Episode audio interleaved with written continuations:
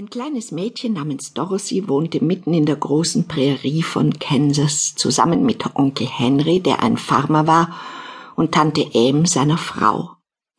Ihr Haus war klein, vier Wände, ein Boden und ein Dach, das war schon das ganze Haus. In der Stube standen ein verrosteter Herd, ein Küchenschrank, ein Tisch, drei oder vier Stühle und die Betten. Eine Dachkammer gab es überhaupt nicht und auch keinen Keller außer einer in die Erde gegrabenen Höhle, Sturmloch genannt. Dort verkrochen sich alle, wenn einer der gewaltigen Wirbelstürme heranzog. Die fegten auf ihrem Weg jedes Haus um. In der Mitte des Fußbodens war eine Falltür. Eine Leiter führte in das enge, finstere Loch. Als Dorothy von der Tür her in die Runde blickte, konnte sie nur sehen, was sie immer sah die weite graue Prärie überall. Weder Baum noch Haus ragten aus der tellerflachen Landschaft empor, die bis zum Horizont reichte. Die Sonne hatte das gepflügte Land zu einer grauen Masse gebacken, die von kleinen Rissen durchzogen war. Tante Em war ein hübsches Mädchen gewesen, als sie hierher gezogen war, doch Sonne und Wind hatten auch sie verändert.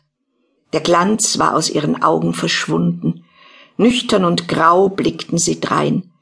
Sie hatten auch das Rot der Wangen und Lippen gelöscht. Grau waren auch sie. Dünn und hager sah sie aus, lächelte nie. In der ersten Zeit hatte Dorothy, die ein Waisenkind war, die gute Tante Am immer durch ihr Lachen erschreckt. Onkel Henry lachte nie. Er rackerte von früh bis abends auf dem Feld und hatte keine Freude mehr. Auch er war grau, von seinem langen Bart bis zu den derben Stiefeln. Er blickte immer streng und ernst und tat selten den Mund auf. Toto war es, der Dorothy zum Lachen brachte und sie davor bewahrte, so grau wie ihre Umgebung zu werden. Toto war nicht grau.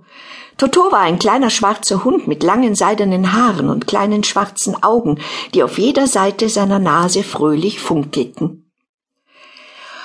Onkel Henry saß auf der Türstufe und schaute besorgt zum Himmel, der heute sogar noch grauer als sonst war. Dorothy stand mit Toto auf dem Arm in der Tür und sah ebenfalls zum Himmel hinauf. Tante M wusch das Geschirr ab. Weit von Norden her drang das tiefe Heulen des Windes an ihr Ohr. Onkel Henry und Dorothy konnten sehen, wie der Sturm das hohe Gras zu Boden drückte, dass es aussah, als liefen Wellen über das Feld. Von Süden her war auf einmal ein grelles Pfeifen in der Luft. Plötzlich sprang Onkel Henry auf. Ein Wirbelsturm kommt, schrie er seiner Frau zu. Ich schau mal nach dem Vieh. Und dann rannte er zum Kuh- und Pferdestall. Tante M ließ alles stehen und liegen und stürzte zur Tür. Ein fahles Licht sagte ihr, dass höchste Gefahr im Anzug war.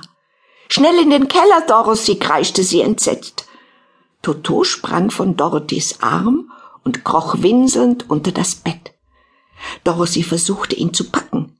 Tante M riss zu Tode erschrocken die Falltür hoch und rutschte mehr als sie kletterte in das enge dunkle Erdloch hinab. Dorothy kriegte endlich Toto zu fassen und wollte ihrer Tante hinterher. Sie war noch auf der halben Strecke zur Öffnung, als ein harter Windstoß das Häuschen traf und es so heftig schüttelte, dass sie hinfiel und plötzlich auf dem Fußboden saß. Und dann geschah etwas Merkwürdiges.